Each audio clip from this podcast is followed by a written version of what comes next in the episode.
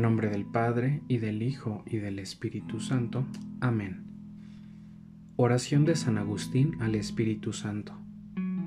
Respira en mí, oh Espíritu Santo, para que todos mis pensamientos sean santos. Actúa en mí, oh Espíritu Santo, para que mi trabajo también pueda ser santo. Atrae mi corazón, oh Espíritu Santo, para que solo ame lo que es santo.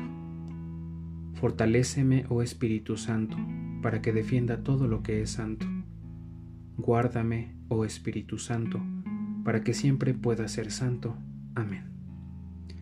Bien hermanos, pues hoy toca meditar el Evangelio de San Lucas, capítulo 11, versículos del 29 al 32.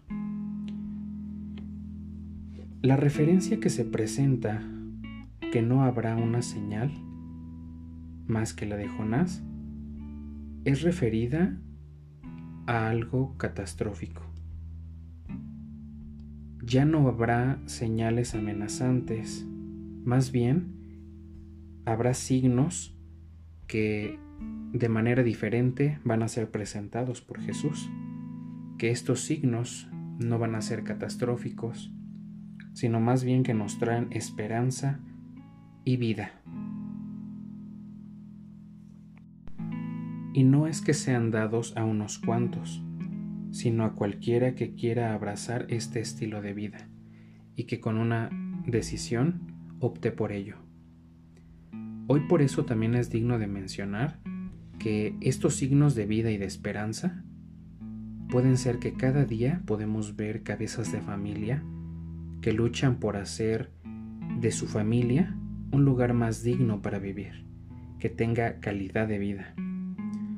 Pues, ¿quién no sueña con desatarse de aquello que nos genera estrés, tristeza o inestabilidad? Todos lo soñamos y queremos hacer nuestros sueños alcanzables.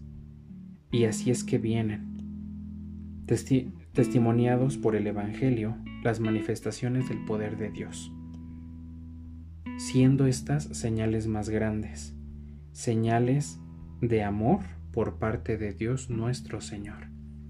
Mi nombre es Diego Ignacio Olvera García, estudiante de teología del segundo año.